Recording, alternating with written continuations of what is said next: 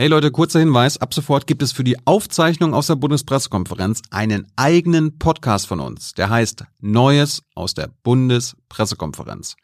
Die Regierungspressekonferenzen und so weiter werden von uns ab Februar nur noch in diesem neuen Podcast veröffentlicht werden. Abonniert ihn also, wenn ihr in Sachen Bundesregierung auf dem Laufenden bleiben wollt. Und jetzt geht's los.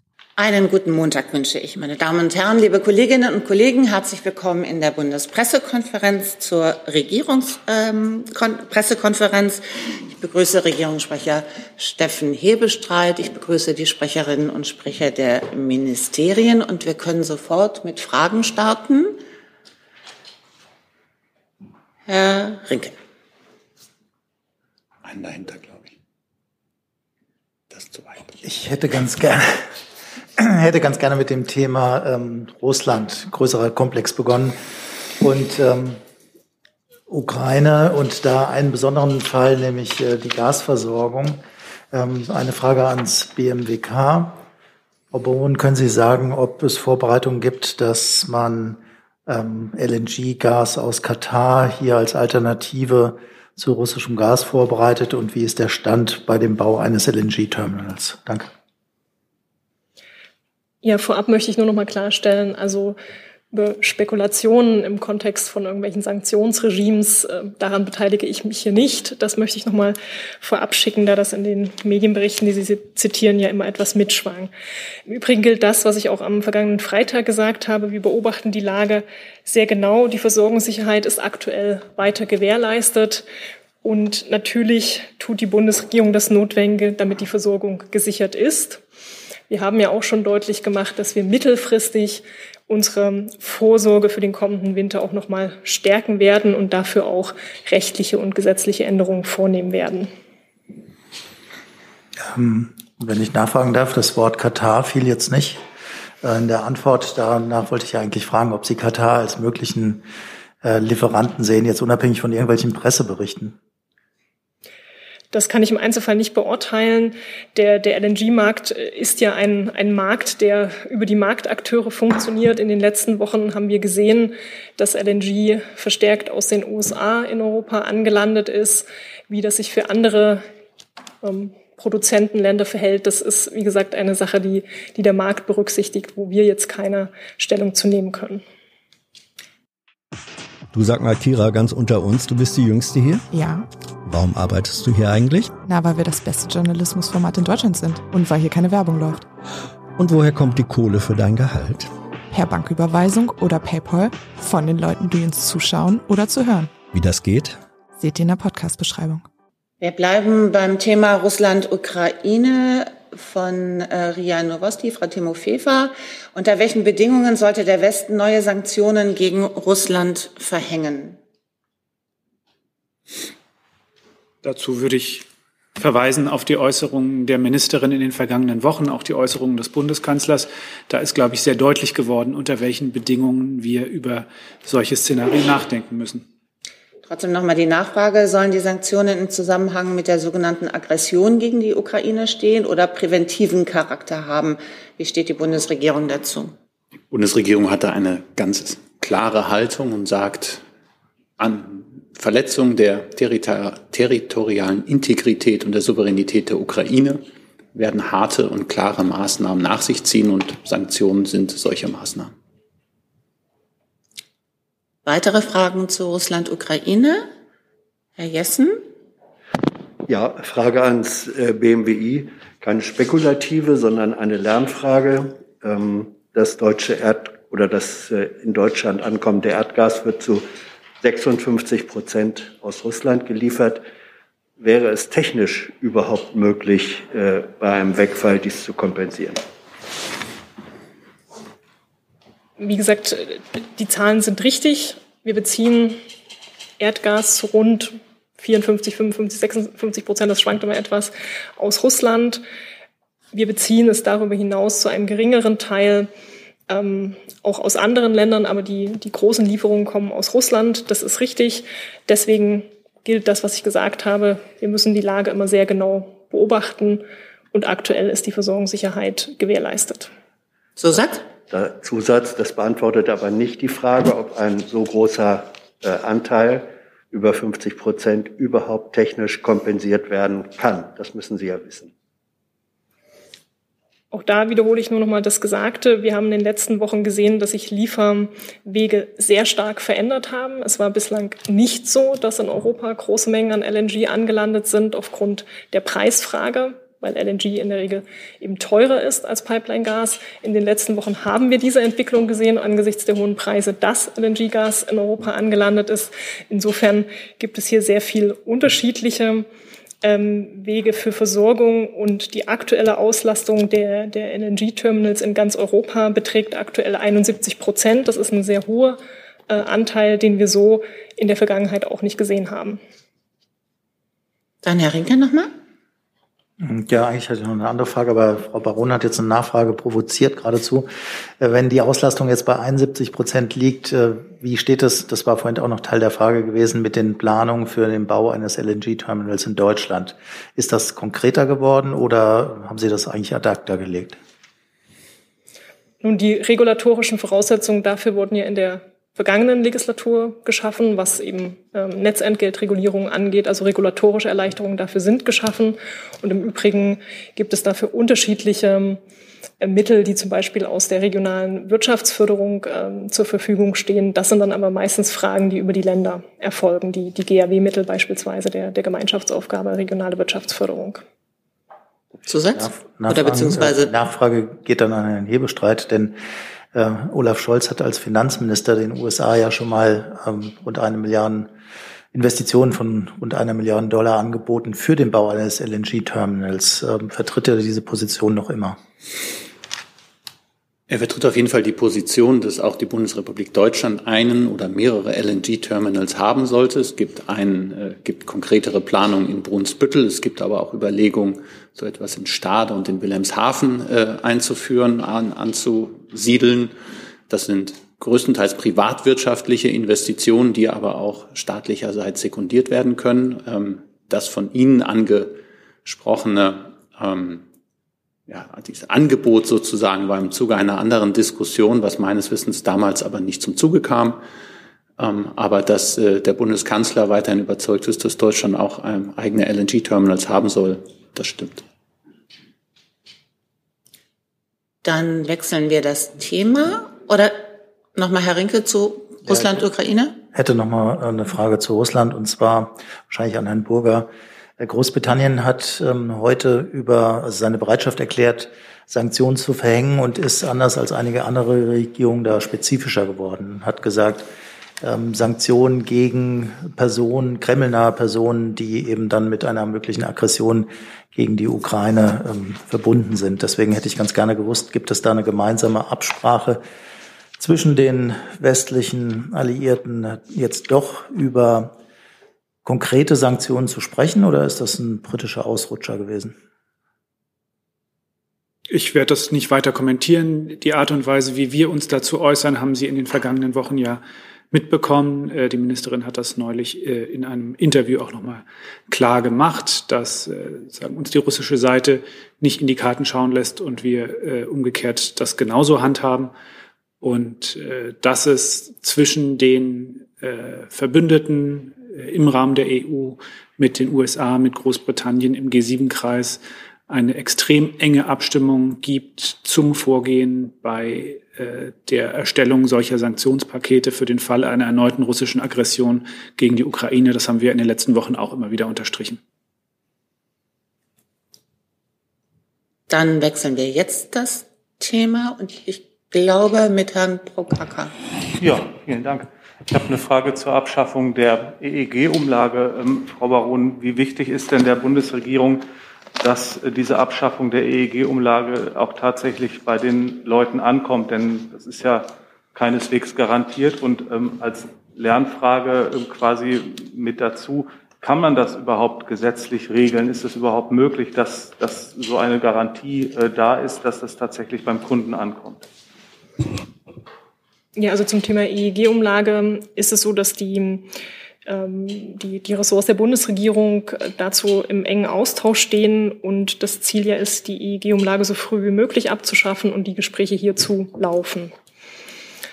Im Übrigen gibt es Transparenzvorgaben äh, für die Ausweisung von sowohl Angeboten oder als auch in Verträgen zu den Strompreisbestandteilen, die eben ausgewiesen werden müssen, so dass für die Kunden ersichtlich ist, was geht zurück auf Beschaffungskosten, was geht zurück auf Steuern und Abgaben, was geht eben zurück ähm, auf andere Abgaben des Staates und da dann sozusagen die Transparenz hergestellt ist, im, im aktuellen Rechtsregime, was, äh, was sozusagen Preisänderungen für den Endkunden bewirkt.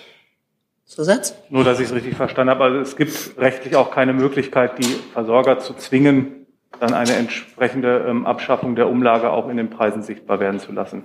Man kann es nur über Transparenz, geht gar nicht anders. Also es gibt diese Transparenzanforderungen, die ja nochmal verstärkt wurden. Und wenn die EEG-Umlage dann auf eine neue Finanzierungsgrundlage gestellt wird, das ist ja das Ziel der Gespräche, die wir führen, dann gibt es die EEG-Umlage als Preisbestandteil ja quasi nicht mehr. Sie fällt dann weg und diesen Preis kann es dann sozusagen nicht mehr geben als, ähm, als Element eines Strompreises für den Endverbraucher. Dann die Online-Frage von Isabel Reifenrath aus dem ARD Hauptstadtstudio. Wie sieht der Kontakt zur Plattform Telegram aus und wie hat Telegram auf das Bußgeldverfahren reagiert. BMI, BMJ ist das, ne? Ich kann ja vielleicht ähm, zu dem Thema einmal anfangen. Äh, die Bundesinnenministerin hat sich in den letzten Wochen immer wieder zu Hass und Hetze auf der Straße und im Netz äh, geäußert. Der Rechtsstaat wird nicht zurückweichen und konsequent gegen Grenzüberschreitungen vorgehen. Zuletzt am Freitag im Rahmen der Innenministerkonferenz hat sich die Bundesinnenministerin zur Causa Telegram nochmal geäußert. Und zum gegenwärtigen Zeitpunkt können wir da aus Perspektive des Innenministeriums nichts weiter hinzufügen. Ähm, ich kann nur noch mal darauf hinweisen, was wir in der Vergangenheit schon gesagt haben. Das Bundesamt für Justiz führt zwei Bußgeldverfahren gegen den Anbieter Telegram durch, wegen der Nichtbenennung als Zustellungsbevollmächtigten in Deutschland und wegen der Nichteinrichtung von Meldewegen, wie sie nach dem NetzDG vorgeschrieben sind. Im Rahmen dieses Bußgeldverfahrens wurden zwei Anhörungsschreiben ähm, an die Vereinigten Arabischen Emirate, an den äh, Sitz von Telegram übermittelt und ähm, weitere Angaben machen wir während des laufenden Verfahrens nicht. Herr Jung dazu? Ähm, Herr Laverenz, können Sie Berichte bestätigen, dass Apple Ihnen eine ladungsfähige äh, Adresse Telegrams übermittelt hat? Und ist das eine andere Adresse als die äh, vom Sitz in Dubai und Katar? Ich habe Ihnen, ich kann eigentlich nur auf die Äußerungen von gerade eben äh, dazu verweisen. Äh, wir sind in der Bundesregierung im Austausch zum Thema Telegram und zum gegenwärtigen Zeitpunkt kann ich Ihnen keine Neuigkeiten da verkünden. Aber diese Berichte sind ja in der Welt und äh, die könnten Sie auch dementieren. Wir nehmen sie zur Kenntnis. Dann ist das Herr Delfs. Ja, neues Thema, ne? Genau. Okay, ich habe eine Frage ans Wirtschaftsministerium. Wir können Sie ganz schlecht verstehen. Ich habe eine Frage an das Wirtschaftsministerium.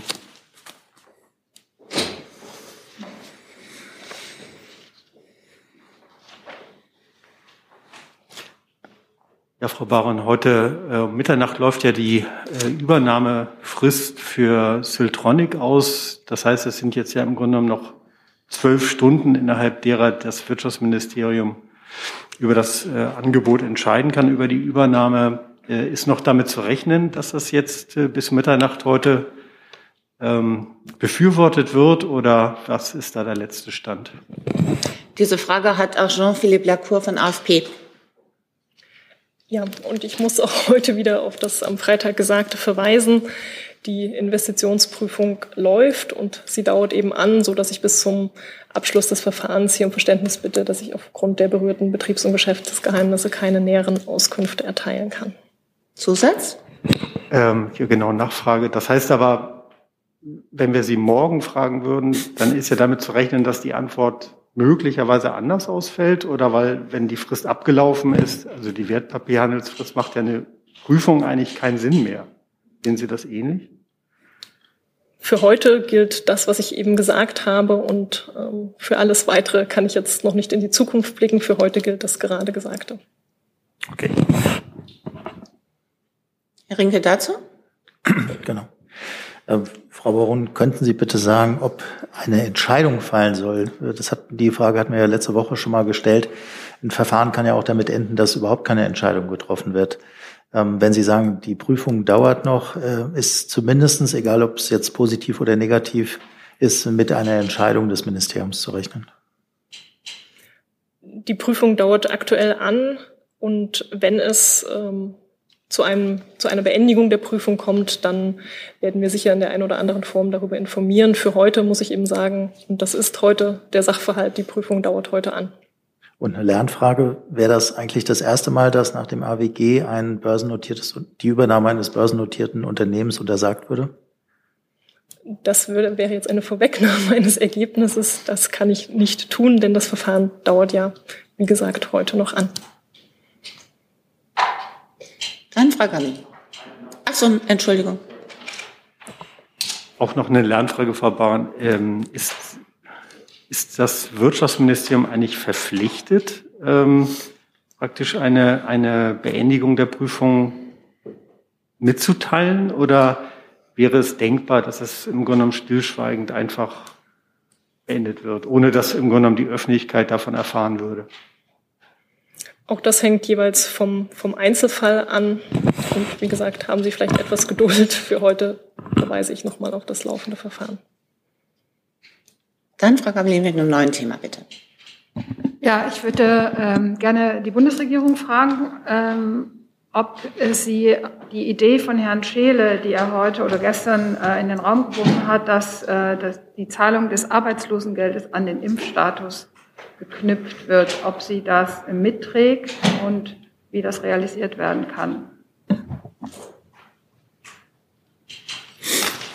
Das Arbeitsministerium.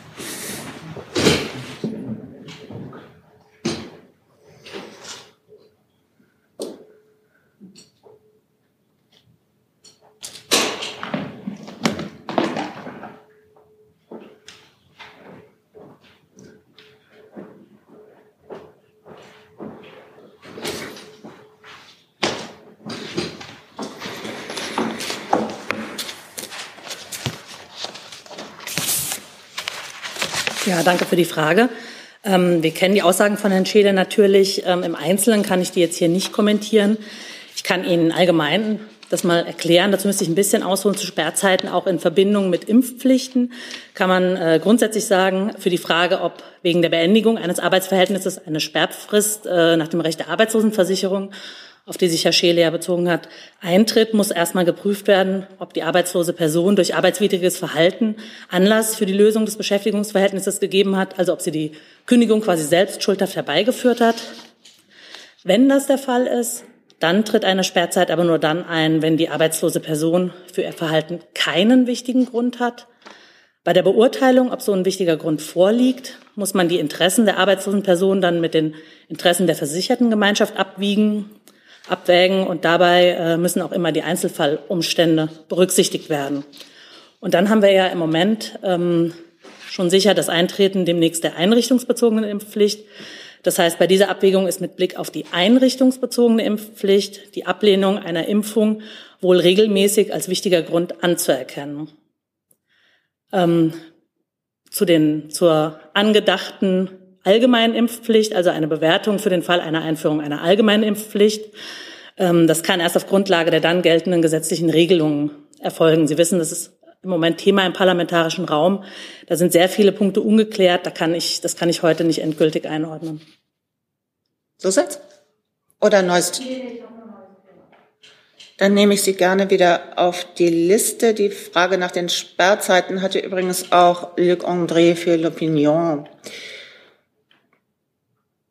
Ich würde vorschlagen, wir machen dann mal mit dem Komplex Corona weiter.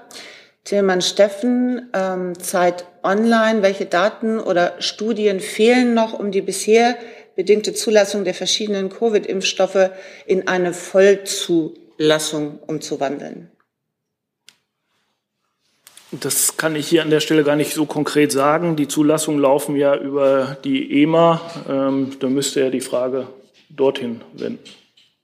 Das Paul-Ehrlich-Institut äh, habe gesagt, es soll binnen Jahresfrist geschehen. Wann genau damit ist zu rechnen? Dazu liegt mir im Moment kein äh, aktueller Hinweis vor. Herr Jessen dazu? Zum Komplex Corona, nicht zu dieser mhm. speziellen. Okay.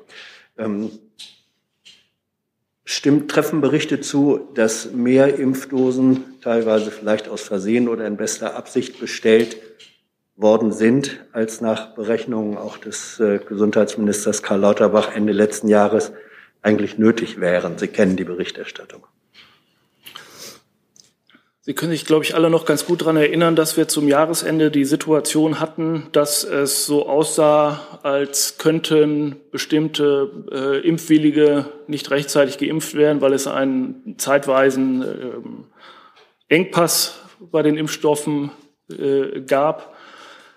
Minister Lauterbach hatte sehr frühzeitig gesagt, äh, es kann nicht sein, dass es ähm, nicht flächendeckend ausreichend Impfstoffe gibt, damit sich jede und jeder, der sich impfen lassen möchte, das auch kann. Und vor diesem Hintergrund wurde ausreichend Impfstoff beschafft und auch zusätzlich geordert. Das beantwortet aber nicht die Frage, ähm, ob nun deutlich mehr Impfstoff, ich glaube 60 Millionen Dosen möglicherweise mehr, beschafft wurde, als selbst nach den damaligen Berechnungen und der Hoffnung einer höheren Impfquote nötig gewesen wären. Schließen Sie das aus? Ich schließe aus, dass ähm, Impfstoff beschafft wurde, der nicht zielführend hätte eingesetzt werden können, weil Hintergrund ist, ist doch gewesen, dass wir in einer Situation waren, in der regional sehr unterschiedlich, Impfstoffe nicht ausreichend zur Verfügung standen, während wir insgesamt eine ausreichende, möglicherweise ausreichende Menge zur Verfügung gehabt hätten. Und um diesen Widerspruch aufzulösen, ging es und es wurde daraufhin ausreichend Impfstoff beschafft. Herr Kollege. Ich hätte eine Frage äh, zum, äh, zur äh, neuen Stellungnahme des Expertenrats von gestern Abend, äh, möglicherweise an den Regierungssprecher und ans Gesundheitsministerium. Da wird ja doch sehr deutliche Kritik an der Krisenkommunikation in der Pandemie geübt, auch jetzt speziell in dieser Phase ähm, von sozusagen Mangel an übereinstimmenden Informationen. Es fehlt eine Institution, der, die sozusagen eine geschlossene Gesundheitskommunikation betreibe. Meine Frage wäre, welche Konsequenzen will die Bundesregierung aus dieser Kritik ziehen und sieht die Bundesregierung selbst Mängel in der Krisenkommunikation und wenn ja, welche? Ja, erstmal würde ich so leicht Ihrer Zusammenfassung der Expertengremium Stellungnahme widersprechen. Ich glaube, was erstmal richtig ist, dass die Bundesregierung froh ist über solche Stellungnahmen. Sie nimmt sie auch immer sehr ernst. Ich habe die Stellungnahme so gelesen, dass das auch eine Bilanz der vergangenen 24 oder 23 Monate Pandemie ist. Da haben wir alle von den verschiedenen Funktionen her viel lernen müssen. Ich habe auch äh, der Stellungnahme entnommen, dass es äh, weiterhin schwierig ist, gewisse Daten rechtzeitig und verlässlich zu erhalten. Da geht es um die Frage der Digitalisierung des Gesundheitssystems. Ich glaube, das ist etwas, was im Pflichtenheft der Bundesregierung und auch aller Landesregierungen vorhanden steht und angegangen werden muss und auch angegangen wird. Und das nächste ist natürlich ähm, ein Schritt, den diese Bundesregierung bereits äh, mit angegangen ist in Gründung dieses Expertengremiums, nämlich dazu für, zu sorgen, dass die verschiedenen Fachleute äh, zusammenkommen und möglichst abgestimmte einheitliche Ratschläge erteilen, statt dass es äh, unterschiedliche Ratschläge in unterschiedlichen Talkshows gibt. Und trotzdem ist nichts so gut, als dass es nicht besser werden kann. Aber wir sind in einer pluralistischen Gesellschaft mit unterschiedlichen Meinungen, die auch unterschiedlich laut vernommen werden. Und insofern ist das natürlich immer ein frommer Wunsch, eine einheitliche Kommunikation hinzukriegen. Ähm, neben evidenzbasierter gibt es auch viel gefühlte Wahrheiten in dieser Pandemie und auch das müssen wir zur Kenntnis nehmen. Aber es ist ein wichtiger Hinweis, dieses, auch diese Stellungnahme des Expertengremiums wird genau beguckt. Zusatz? Äh, eine Forderung darin ist ja eine solche Institution, die quasi aus einer Hand kommunizieren könne, solle aufgebaut werden. Plant oder möchte die Bundesregierung, wird die Bundesregierung diesen Vorschlag prüfen oder will sie sich denn zu eigen machen? Also natürlich werden wir so etwas prüfen. Jetzt mal, ähm, das ist natürlich nicht ganz einfach, was eine unabhängige Institution, die dennoch ähm, staatsnah sein soll, ähm, alle evidenzbasierten Informationen über alle evidenzbasierten Informationen verfügt. Da muss man sich so ein bisschen ja, anstrengend zu überlegen, wie so etwas aufgesetzt werden kann. Aber wenn der, das Expertengremium solche Ideen hervorbringt, glaube ich, ist es immer klug, mit denen dann auch in den direkten Austausch zu treten, ob man da so etwas gründen kann. Im Augenblick, die Stellungnahme kam, glaube ich, gestern Abend, ist es noch etwas früh, da schon ein Ergebnis einer Prüfung zu formulieren. Zur fünften Stellungnahme des Expertinnenrates auch Boris Reitschuster. Warum ist diese fünfte Stellungnahme mit der Zustimmung von 18 von 18 Mitgliedern veröffentlicht worden? Es waren doch mal 19. Nach meinen Informationen hat Herr Reitschuster sehr genau gelesen. Nach meinen Informationen ist ein Experte im Urlaub und hat deswegen an der Gremiensitzung nicht teilgenommen und konnte deswegen auch nicht zustimmen. Herr Jung dazu? Ja, auch zu der Stellungnahme, Herr Hebestreit. Wie, erklären Sie mal bitte, wie kommuniziert diese Bundesregierung jetzt eigentlich anders als die vorherige unter BPA-Chef Seibert? da mache ich es mir leicht und sage, das ist Ihre Aufgabe, das zu beurteilen, ob wir anders kommunizieren. Es geht, glaube ich, stärker darum, geht gar nicht um das BPA in diesem, diesem Zusammenhang oder wie die Bundesregierung ähm, äh, kommuniziert, sondern der Versuch, den wir bislang für geglückt halten, die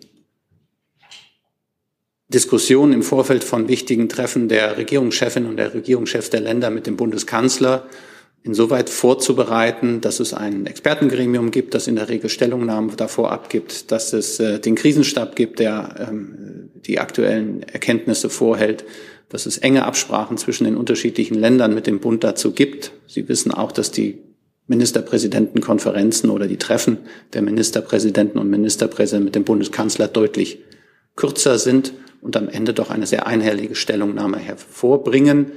Ob das immer das Verdienst allein dieser Bundesregierung ist oder ob das auch daran geschuldet ist, dass man im Augenblick nach knapp zwei Jahren Pandemie gewisse Erfahrungen miteinander gemacht hat, das lasse ich dahingestellt sein. Aber es ist doch so, mein Empfinden, das mögen Sie selbst einschätzen, ist, dass es doch etwas klarer ist, auch im Umfeld solcher Treffen, was die Bürgerinnen den Bürger erwartet und was dann am Ende herauskommt. Ich glaube, der Expertenrat geht es jetzt nicht um die Kommunikation wer wen trifft und was da rausgekommen ist, sondern die Kommunikation an die Bevölkerung. Ähm, das ist ja noch ein anderer Teil. Äh, ist denn die neue 60 Millionen Euro teure Impfkampagne jetzt schon für die Katz angesichts dieser Stellungnahme des Expertenrats? Und gab es dafür eigentlich eine Ausschreibung? Es gab dazu keine Ausschreibung, weil es im Zuge des ähm, normalen Verfahrens mit der Dachagentur der, des Bundesministeriums der Gesundheit verlaufen ist. Das Zweite ist, diese Kampagne hat vergangene Woche begonnen. Sie war zunächst eine mit Plakaten, es wird noch Radiospots, es wird Fernseh- und Kinowerbung geben und auch auf den sozialen Medien ausspielen. Das wäre mir jetzt etwas zu kurz gesprungen zu sagen, einige Ihrer Kollegen haben das bereits am Dienstag äh, für gescheitert erklärt, ähm, zu glauben, dass diese Kampagne jetzt gescheitert sei. Wichtig ist, dass wir nochmal die Bedeutung des Impfens hervorheben, sowohl in der aktuellen Situation, auch mit Blick auf den kommenden Herbst. Ähm, dieses Gefühl von, mit Omikron ist die Pandemie vorbei und wir haben wieder unbeschwerte Zeiten ist eine sehr hoffnungsfrohe, optimistische, aber diese Pandemie hat uns auch gelernt, dass wir nicht zu sehr auf den Optimismus immer setzen sollten, sondern auch uns vorzubereiten haben auf weniger optimistische Verläufe. Und da ist diese Kampagne neben vielen anderen Anstrengungen genau das, nämlich den Versuch, nochmal massiv dafür zu werben, dass es klug ist, sich impfen zu lassen. Boris Reitschuster fragt nochmal nach, welcher Experte in Urlaub war und nicht teilgenommen hat. Das weiß ich ehrlich gesagt nicht. Ähm, das können wir gerne nachliefern, solange es, also ich muss das einmal mit den Persönlichkeitsrechten dieses oder dieser Kollegin klären, aber ansonsten, ähm, wenn Ihnen das interessiert, liefere ich das gerne nach. Dann Frau Kollegin? Nee, hinter Ihnen zum, zu Corona. Ich hätte genau das gefragt, was vorher dran war. Also ob Sie sagen können, ob Herr Wieler dabei war zum Beispiel. Ich lasse es überprüfen.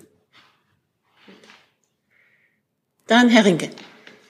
Herr Hebestreit, heute ist der 31.01. Das es gab korrekt. das, das ist korrekt. Ähm, es gab das Impfziel der Bundesregierung, dass man 80 Prozent der Bevölkerung bis Ende Januar impft. Ähm, würden Sie diesen Teil äh, der Impfkampagne für gescheitert erklären und könnten Sie uns auch einen Grund dafür nennen? Ja, also da muss man ganz klar sagen, das Ziel bis zum 31. Januar 80 Prozent der Bevölkerung äh, mindestens mit einer Impfung zu versehen, ist verfehlt worden. Wir sind bei 75,48, Herr Deffner weiß es genau, 75,8. Das ist deutlich besser, als es vorher war, aber das sind keine 80 Prozent. Insofern muss man auch sagen, woran liegt es? Ich würde sagen, an der Impfwilligkeit, vielleicht ja auch an kommunikativen Schwächen, das weiß ich nicht, aber an der Impfwilligkeit. Wir müssen sagen, das, was wir an Dynamik in den Wochen vor Weihnachten gesehen haben, wo wir die 30 Millionen geschafft haben und über eine Million Impfungen, ich glaube einen Tag sogar 1,6 Millionen Impfungen an einem einzigen Tag geschafft haben. Diese Dynamik ist über die Weihnachtsfeiertage hat sich verlangsamt und ist auch mit dem Jahresbeginn nicht wieder in dem Maße gestiegen, wie wir uns das erhofft haben. Deswegen machen wir ja so etwas wie eine Impfkampagne und die Werbekampagne, um eben da nochmal für eine neue Dynamik zu sorgen. Es wäre wichtig, die Impfzahlen zu steigern. Wie gesagt, nicht nur mit Blick auf die Omikron-Welle, die wir aktuell erleben, sondern auch mit allem, was da kommen wird in, oder kommen kann Richtung Herbst. Aber ähm, man kann sagen, das äh, hat noch nicht geklappt. Kurze, Nachfrage. Ja? Kurze Nachfrage. Ähm, ist einer der Gründe möglicherweise auch, dass auch ähm, Koalitionspolitiker über Lockerungen reden und damit möglicherweise ja ein Signal an die Bevölkerung geben, dass man eigentlich nur noch zwei oder drei Wochen durchhalten muss, ähm, sodass das ähm, die Impfbereitschaft mittlerweile mit erlahmt? Ach, die beiden Themen würde ich schon voneinander trennen. Das eine ist, dass es völlig nachvollziehbar ist, das Gefühl, das ist auch schon in dem Beschluss der Ministerpräsidenten und Ministerpräsidenten mit dem Bundeskanzler vergangenen Montag angelegt. Ich glaube, Punkt zwei, die Öffnungsperspektive, dass man sehen muss, dass man sich angucken muss.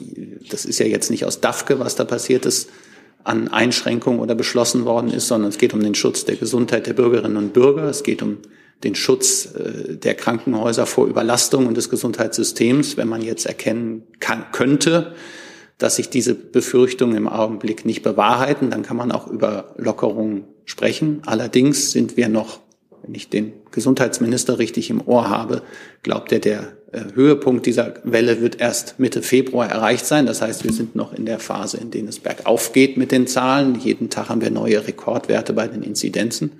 Und insofern würde ich im Augenblick davor warnen, zu frühzeitig ähm, zu glauben, es ist schon vorbei. Trotzdem ist es richtig, sich darüber Gedanken zu machen, denn ähm, wenn wir glimpflich durch diese Welle kommen, dann gibt es dann auch weniger Grund zu harten Einschränkungen. Ich glaube aber nicht, das war ja Ihre ursprüngliche Frage, dass das etwas mit dem Impfen zu tun hat. Ich glaube, ähm, weil das Impfen ja jetzt nicht allein für die aktuelle Welle gedacht ist, sondern auch für das, was im, uns die Fachleute zumindest darauf hinweisen, dass uns im Herbst noch weitere weniger schöne Varianten drohen könnten. Und für diesen Fall, auf das wir nicht im Herbst hier sitzen und ich viele Fragen beantworten muss, warum wir uns darauf nicht vorbereitet haben und warum es nicht genügend Impfungen gibt, bereiten wir uns jetzt vor. Und ähm, deshalb gibt es auch die Diskussion, die ja jetzt vergangene Woche im Bundestag auch nochmal geführt ist, einer allgemeinen Impfpflicht. In diesem Zusammenhang auch die Frage von Gernot Heller, Korrespondentenbüro Herrholz. Bereitet die Bundesregierung derzeit ein Lockerungskonzept für Ende Februar vor, nach dem Höhepunkt der Omikron-Welle?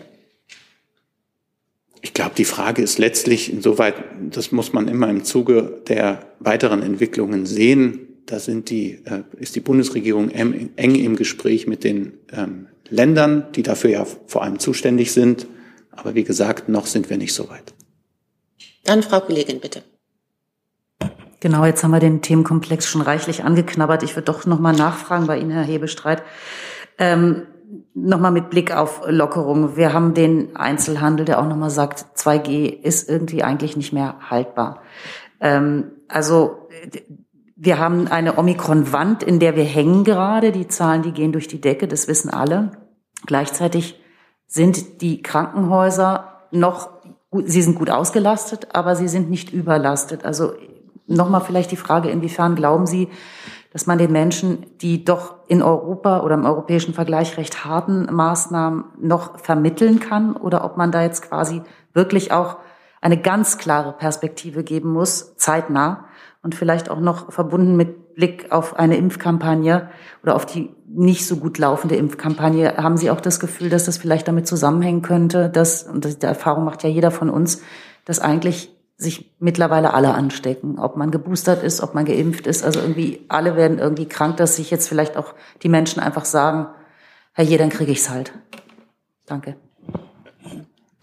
Die, den zweiten Teil, weil er einfacher oder schneller zu beantworten ist, würde ich sagen, da mag ich nicht spekulieren. Das mag bei dem einen oder anderen so sein. Ähm, ich weiß aber auch, dass eine Boosterung vor einem schweren Verlauf deutlich besser schützt, als wenn man weniger geimpft ist, also nur ein oder zwei Impfungen hat oder wenn man überhaupt nicht geimpft ist.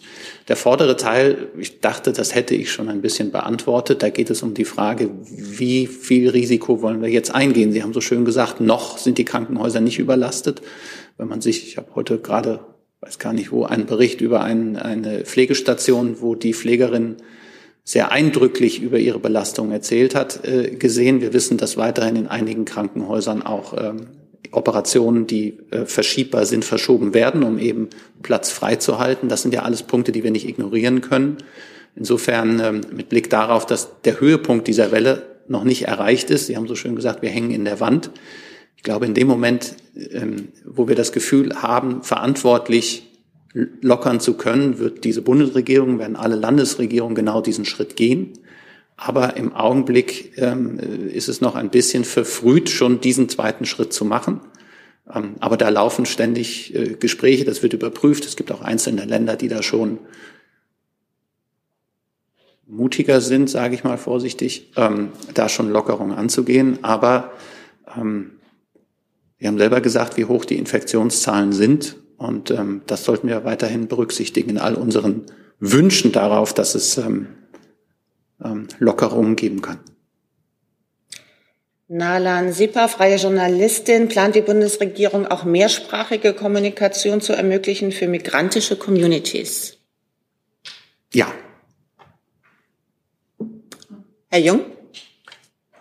Weil wir vorhin noch beim Expertenrat waren. Letzte Woche hat er ja auch eine Vierstellungnahme abgegeben, Herr Deffner. Da gab es auch Forderungen in Sachen Digitalisierung und Software. Wie bewertet denn Ihr Haus die Forderungen, zum Beispiel, dass äh, äh, die Gesundheitsdaten vollständig in der elektronischen Patientenakte vorzulegen haben, dass DEMIS weiterentwickelt wird und entspricht, entsprechen diese Forderungen auch Ihren Vorstellungen und werden diese Forderungen dann auch zum Beispiel mit dem Bundesdatenschutzbeauftragten abgeglichen.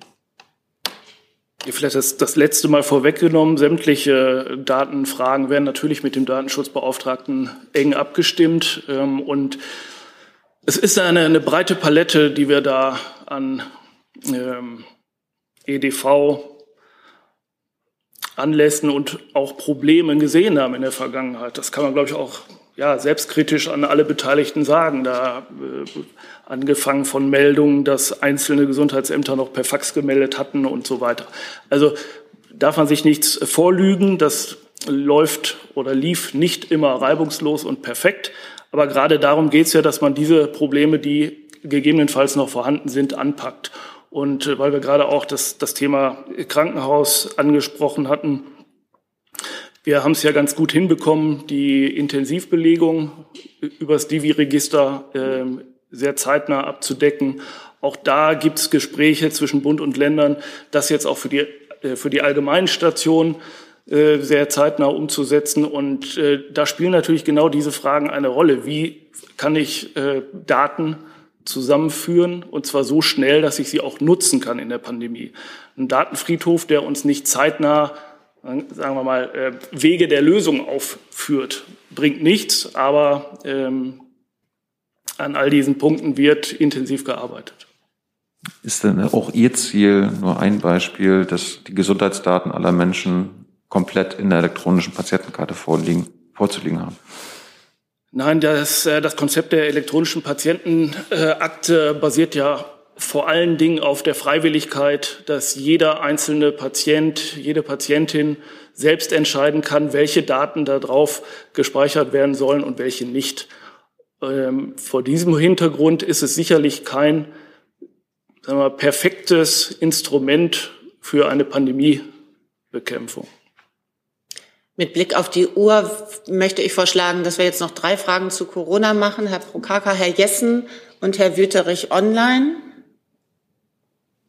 Bitte. Ja, vielen Dank, dass das noch möglich ist. Ähm, wir haben ja gerade über die Impfziele gesprochen, die es ja aus gutem Grund gab, 30 Millionen, 80 Prozent. Ähm, wird es denn, obwohl die jetzt verfehlt wurden, neue geben? Weil es ja nun immer gut ist, wenn man sich Ziele setzt.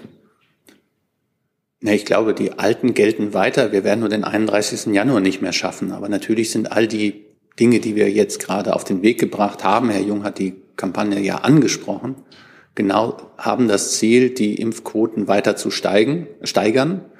Ähm, ich glaube, es bringt jetzt wenig, wenn ich sage, wenn wir bei 75,8 Prozent sind, jetzt schaffen wir den 15. Februar und dann sitzen wir am 15. Februar oder am 16. Februar her und Sie sagen, es sind aber nur 79, irgendwas. Klar ist, darauf ist im Augenblick äh, alles angestrebt, dass wir die Impfquoten insgesamt weiter erhöhen wollen. Aber ähm, gibt da keinen nächsten, kein nächstes Datum, bei dem man das jetzt angeht. Die Hoffnung war, dass man das über diesen Schwung, den man im Dezember hatte, diesen Schwung in den Januar hinein ähm, beibehalten kann. Und das hat sich nicht bewahrheitet. Ja, aber die, die 80 Prozent waren ja auch nur ein Zwischenziel. Das war ja jetzt nicht so, wenn wir 80 Prozent haben, ähm, dann sind wir zufrieden und dann ist alles wunderbar und dann ist, das, dann ist die Pandemie beendet. Das heißt, es gibt jetzt also kein Ziel einer bestimmten, oder es gibt jetzt das Ziel 80 Prozent, aber ohne Datum. Nein, das Ziel ist eine eine möglichst hohe Impfquote insgesamt in der Bevölkerung hinzukriegen. Da gibt es die Hoffnung, dass man das über Werben, Informieren, auch über die Vernunft hinkriegt. Und dann gibt es parallel dazu eine Diskussion über die Impfpflicht in Deutschland, eine allgemeine Impfpflicht einzuführen. Eben weil der Teil derer, die nicht geimpft sind, noch zu hoch sind, was alle Fachleute, da sind, oder die meisten Fachleute sind sich einig, dass dann im Herbst sollte es einen wieder ein verändertes Virus geben, uns da gehörige Probleme drohen. Und deswegen ist dieses Ziel jetzt erstmal so viel wie möglich Leute dazu zu bringen, sich impfen bzw. boostern zu lassen. Da sind wir bei etwas über der Hälfte. Äh, ich glaube 52,4 Prozent sind es im Augenblick derer, die sich haben boostern lassen. Ähm, insbesondere bei den über 60-Jährigen eine Quote von über 73 Prozent. Also das geht in die richtige Richtung und trotzdem geht an jeden und jeden auch nochmal die Aufforderung, der Wunsch, da braucht man auch gar kein Geld zu, in seinem Umfeld dafür zu werben, dass es gut ist, sich impfen zu lassen. Peter Witterich für AFP. Der Bundesgesundheitsminister hat für diese Woche die Vorlage einer neuen Testverordnung und neue Regeln zur Kontaktnachverfolgung angekündigt. Wie ist aktuell der inhaltliche Stand der Vorbereitung und wann werden die Dokumente öffentlich gemacht? Ja, heute Nachmittag findet die nächste Gesundheitsministerkonferenz statt. Da werden diese Themen ausführlich erörtert und dann wird auch im Nachgang zeitnah die, die Testverordnung so finalisiert werden können, dass sie dann eben zeitnah in Kraft tritt. Und Herr Jessen nochmal. Herr Deffner, trifft es zu, dass der Ständigen Impfkommission STIKO zur Verbesserung ihrer Arbeit sechs oder sieben neue Planstellen zugewiesen oder zugebilligt wurden? Trifft es weiterhin zu, dass es sich dabei aber nicht um tatsächlich zusätzliche neue Planstellen handelt, sondern die aus dem Bestand des Robert Koch Institutes RKI rausgeschnitzt werden sollen? Also nach meinem Kenntnisstand gibt es in den Haushaltsberatungen entsprechende Bestrebungen, das personell aufzustocken. Inwiefern das schon äh, abschließend geklärt ist, das weiß ich nicht. Da äh, müsste ich auch gegebenenfalls ans BMF verweisen. Ähm, wenn das BMF, sonst frage ich nach. Für den Fall, dass es sich aber, das ist mein Informationsstand, ähm, dann doch um ein Nullsummenspiel äh, handeln würde, würde das der Effizienzstrategie der Bundesregierung äh, entsprechen, wenn man eine Institution, die zum RKI-Zusammenhang gehört, personell besser ausstattet, ähm, aber durch Personal, das an anderer Stelle äh, dem RKI sozusagen entnommen wird. Da müsste man auf jeden Fall die gesamte Effizienzstrategie sich angucken. Dann wechseln wir das Thema. Maidudin EPD fragt, äh, gibt es inzwischen Erkenntnisse zu den Hintergründen der tödlichen Schüsse auf die Polizisten in Rheinland-Pfalz? Ich kann Ihnen vielleicht ganz allgemein bei dieser Gelegenheit äh, mitteilen, Sie haben das ja alle vernommen, dass heute am frühen Morgen bei einer Kontrolle in Rheinland-Pfalz eine Polizistin und ein Polizist durch Schüsse tödlich verletzt wurden. Nähere Informationen zu den Hintergründen und den Umständen der Tat liegen bislang nicht vor und können nur bei den ermittelnden Behörden vor Ort erfragt werden. Dazu hat sich die Bundesinnenministerin heute wie folgt erklärt. Unabhängig davon, welches Motiv der Tat zugrunde liegt, diese Tat erinnert an eine Hinrichtung und sie zeigt, dass Polizistinnen und Polizisten jeden Tag ihr Leben für unsere Sicherheit riskieren. Meine Gedanken sind bei den Familien, Freunden und Kollegen der Opfer. Wir werden alles tun, um die Täter dingfest zu machen. Ich habe dem rheinland-pfälzischen Innenminister Roger Levens jede Unterstützung zugesagt, die für schnelle Festnahme und Ermittlungen gebraucht werden.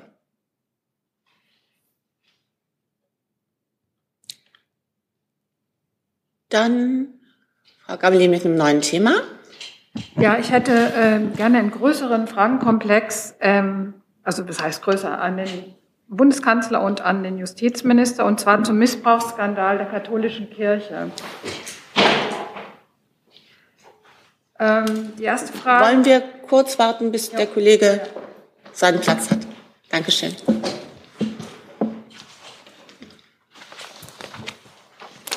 Ähm, bisher ist auffällig, dass ja die Spitzenpolitik dazu schweigt. Deswegen die Frage an den Bundeskanzler. Ähm, was sagt äh, er zum Missbrauchsskandal in der katholischen Kirche? Und Kardinal Marx hat ja letzte Woche gesagt, die größte Schuld der Kirche bestehe darin, die Opfer übersehen zu haben. Schaut äh, die Politik da jetzt genau hin? Und hält es der Bundeskanzler für richtig, dass äh, die Kirche den Skandal selber weiter in den Bistümern aufarbeitet? Wenn man vergleicht, äh, hat ja VW den Dieselskandal auch nicht alleine aufgearbeitet. Also das würde ich damit erstmal belassen und dann noch eine Frage an den Justizminister. Dann fange ich mal an und würde sagen, der Bundeskanzler ist natürlich, wie viele andere auch, sehr erschüttert von den Erkenntnissen, die ähm, dort abermals, muss man ja sagen, ähm, zutage getreten sind. Es handelt sich um Erkenntnisse, die man so ähnlich ja schon aus anderen Zusammenhängen in den letzten Jahren erfahren konnte. Und ähm, er dringt auf eine klare Aufklärung der Vorwürfe. Und ähm, mehr möchte ich dazu, glaube ich, nicht sagen zu dem jetzigen Zeitpunkt da direkt nachfragen Aber ja. darf. Es gibt ja ähm, äh, das Bestreben, auch eine unabhängige Wahrheitskommission im Bundestag einzusetzen. Wird der Bundeskanzler, würde er dem Bundestag empfehlen, eine solche Wahrheitskommission einzusetzen? Ich möchte noch mal an die Regel erinnern, eine Frage, eine Nachfrage, bitte. Danke. Darüber habe ich mit ihm noch gar nicht gesprochen. Insofern könnte ich Ihnen hier keine belastbare Aussage dazu geben. Sie? Das werde ich versuchen. Ja, dann wollen wir das aber auch abschließen, weil wir müssen wirklich ein bisschen auf die Zeit gucken. Also im Koalitionsvertrag ist ja ähm, vorgesehen die Ablösung von Staatsleistungen. Ähm, die Frage wäre, wie schnell gehen Sie das an und sehen die in diesem Zusammenhang, dass das Sexualstrafrecht geschärft werden muss? Ähm, also für die Frage der ähm, Ablösung von Leistungen an die Kirche ist das Bundesministerium der Justiz nicht äh, zuständig.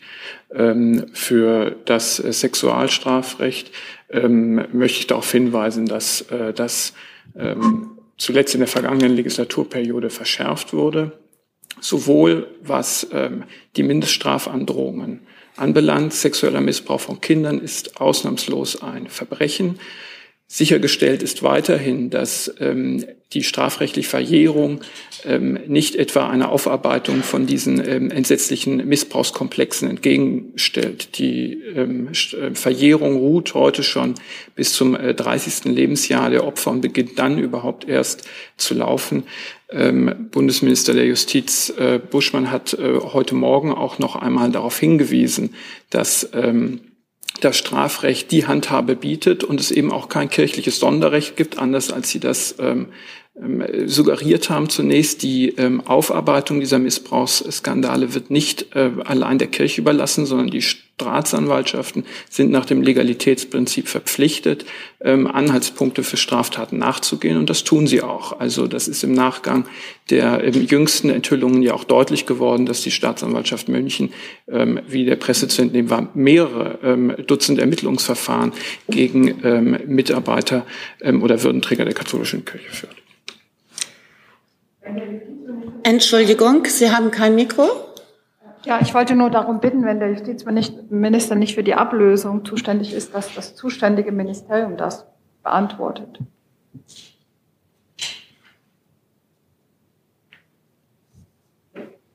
Staatskirchenrecht beim Also Vielleicht ähm, ganz allgemein, weil das ja so ein bisschen äh, dahinter steckt. Ähm, es gibt ja Fragen des Religionsverfassungsrechts. Das ist eine Aufgabe, die das BMI betreut. Ähm, zur Ablösung dieser Leistungen müsste ich aber nochmal nachhorchen, ob wir da etwas nachliefern können. Dann anderes Thema, aber auch das äh, Justizministerium von Johannes Kuhn vom Deutschlandfunk. Da geht es um das Netzwerkdurchsetzungsgesetz. Wie begründet das Justizministerium die Stillhaltezusage gegenüber Google Meta für die ab morgen geltende Weiterleitungspflicht an das BKA? Ja, vielen Dank. Also zunächst ist ähm, richtig, die Unternehmen Google und Meta haben Rechtsschutz gegenüber ähm, dem Netzwerkdurchsetzungsgesetz äh, gesucht vor dem Verwaltungsgericht Köln ähm, sowohl ähm, im normalen Verfahren als auch im Eilrechtsverfahren.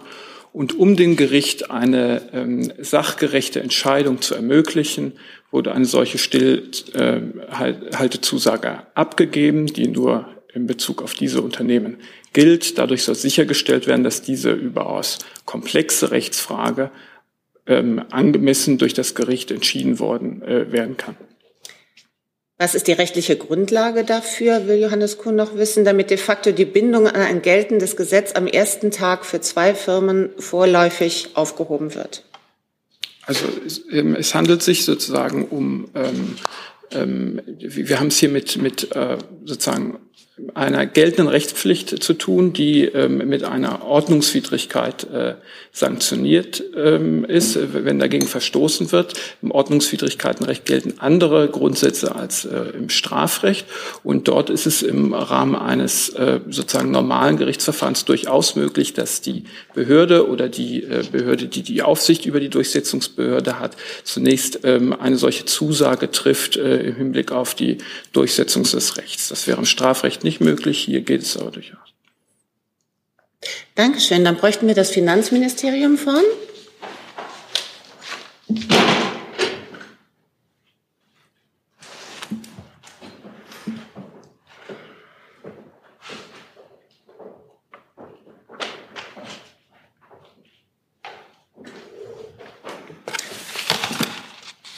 Holger Lürich, äh, ZWD Politikmagazin mit einer Frage an das Bildungsministerium und an das Finanzministerium. Das Bildungsministerium ist heute nicht anwesend, die hören aber bestimmt zu, die Kolleginnen und Kollegen.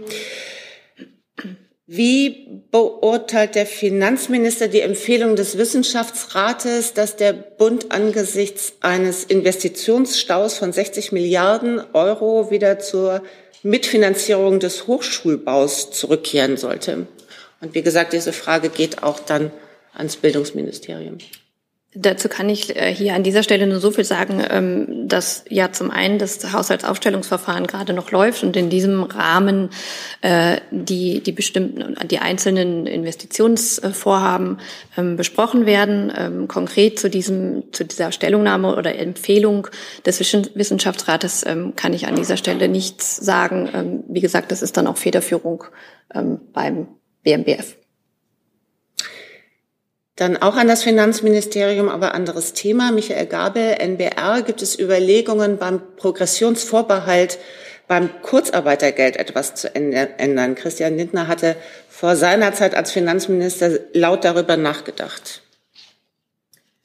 Der Minister hatte sich, glaube ich, letzte Woche entsprechend dazu geäußert und hatte sich dahingehend ähm, positioniert, dass er vorschlagen wird, ähm, den, die äh, auf Grundlage des, des Progressionsberichts, der ja äh, im Herbst äh, vorgelegt wird, eine Anpassung des äh, Progressionstarifs oder des Einkommenstarifs vorzuschlagen. Gibt es weitere Fragen an das Finanzministerium hier aus dem Raum? Das ist nicht der Fall. Dankeschön. Thomas Nils ans Auswärtige Amt. Was genau? Jetzt ist mir das hier verrutscht. Entschuldigung. Was genau wird als Grund für die? Okay, dann wechseln wir erst nochmal.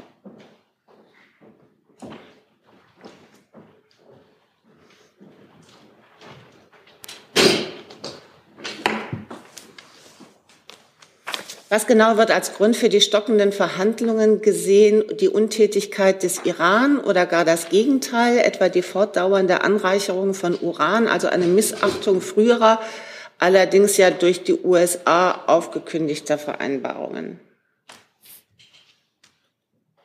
Vielen Dank. Ich nehme an, die Frage bezieht sich auf die Verhandlungen zur Wiederherstellung äh, des JCPOA in Wien.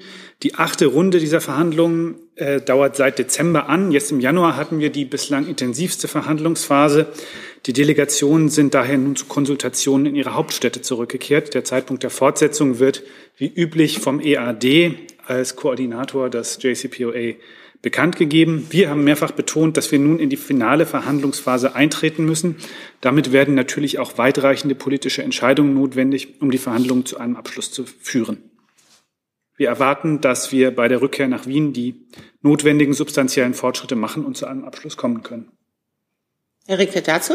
Ja, Herr Burger, kurz nachgefragt. Ähm, Sie hatten ja mehrfach darauf gewiesen, oder die Bundesregierung, dass die Zeit ausläuft. Jetzt sagen Sie finale Verhandlungsrunde. Gibt es da einen Zeitraum, der für diese finale Runde angesetzt ist?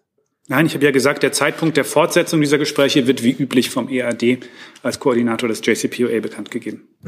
Mir ging es um die Phase, die danach kommt. Also wenn der EAD die finale Runde aufruft, ähm, ist dann ein gewisser Zeitrahmen, zwei Wochen, zwei Monate gesetzt, weil, wie gesagt, es gab ja immer wieder den Hinweis, dass die Zeit auslaufe. Irgendwann muss sie ja dann ausgelaufen sein.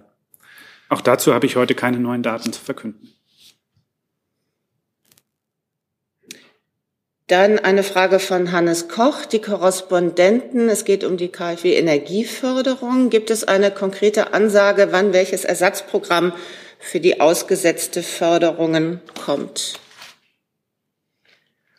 Ich kann hierzu sagen, dass die betroffenen Ressorts hierzu hieran mit Hochdruck arbeiten. Es geht darum, zügig natürlich eine Anschlusslösung zu finden. Und dazu sind wir im engen Austausch mit, mit den betroffenen Ressorts. Das heißt vor allem natürlich mit dem Bundesfinanzministerium und mit dem Bundesbauministerium. Dann eine Frage von Rosanna Pugliese von ANSA, Thema Italien. Wie reagiert die Bundesregierung auf die Nachricht, dass in Rom Sergio Mattarella wiedergewählt worden ist? Gibt es auch in Berlin nach den letzten chaotischen politischen Tagen in Italien Erleichterung? Ich glaube, naturgemäß äußern wir uns zu Fragen, wie wir sowas einschätzen, nicht. Grundsätzlich der Bundespräsident hat Herrn Mattarella, der sein Gegenüber in Italien ist bereits herzlich gratuliert. Die Zusammenarbeit zwischen der deutschen und der italienischen Regierung ist eng und vertrauensvoll und insofern freut man sich, dass man diese enge und vertrauensvolle Zusammenarbeit fortsetzen kann. Nochmal Boris Reitschuster zum Versammlungsrecht mit einer Frage an Steffen Hebestreit. Die Verwaltung in baden-württembergischen Ostfildern hält Proteste durch Spaziergänger durch sogenannte Spaziergänger für derart gefährlich, dass sie die Androhung von Waffengewalt verhältnismäßig findet. Wie steht die Bundesregierung dazu? Ich kenne den Sachverhalt nicht und insofern kann ich den auch nicht kommentieren. Dann bräuchten wir noch mal das Verteidigungs Herr Jung dazu? Dann bräuchten wir noch mal das Verteidigungsministerium vorne.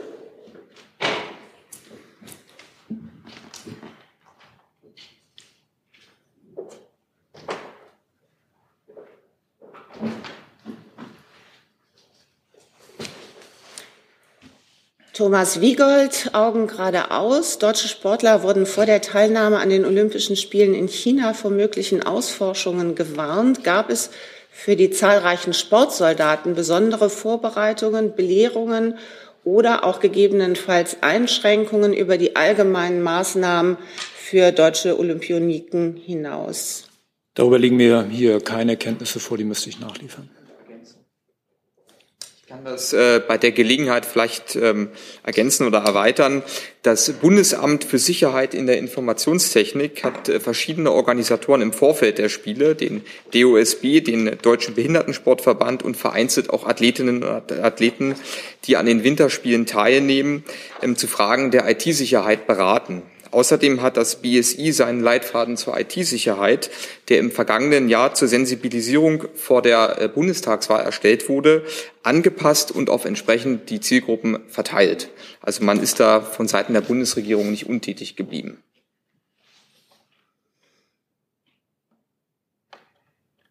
Dann geht es noch einmal um ein anderes Thema. Nalan Sipa, freie Journalisten.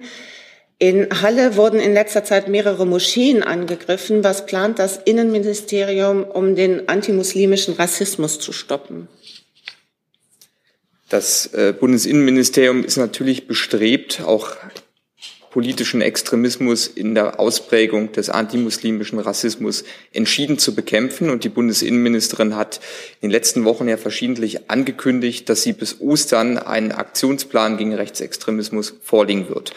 Da wird wahrscheinlich auch eine Schattierung dieses Problems sein. Thomas Wiegold fragt nochmal nach, dass, äh, oder gibt den Hinweis, das Verteidigungsministerium habe eine Nachlieferung zu Freitag versprochen gehabt. Bräuchte ich nochmal ein Stichwort.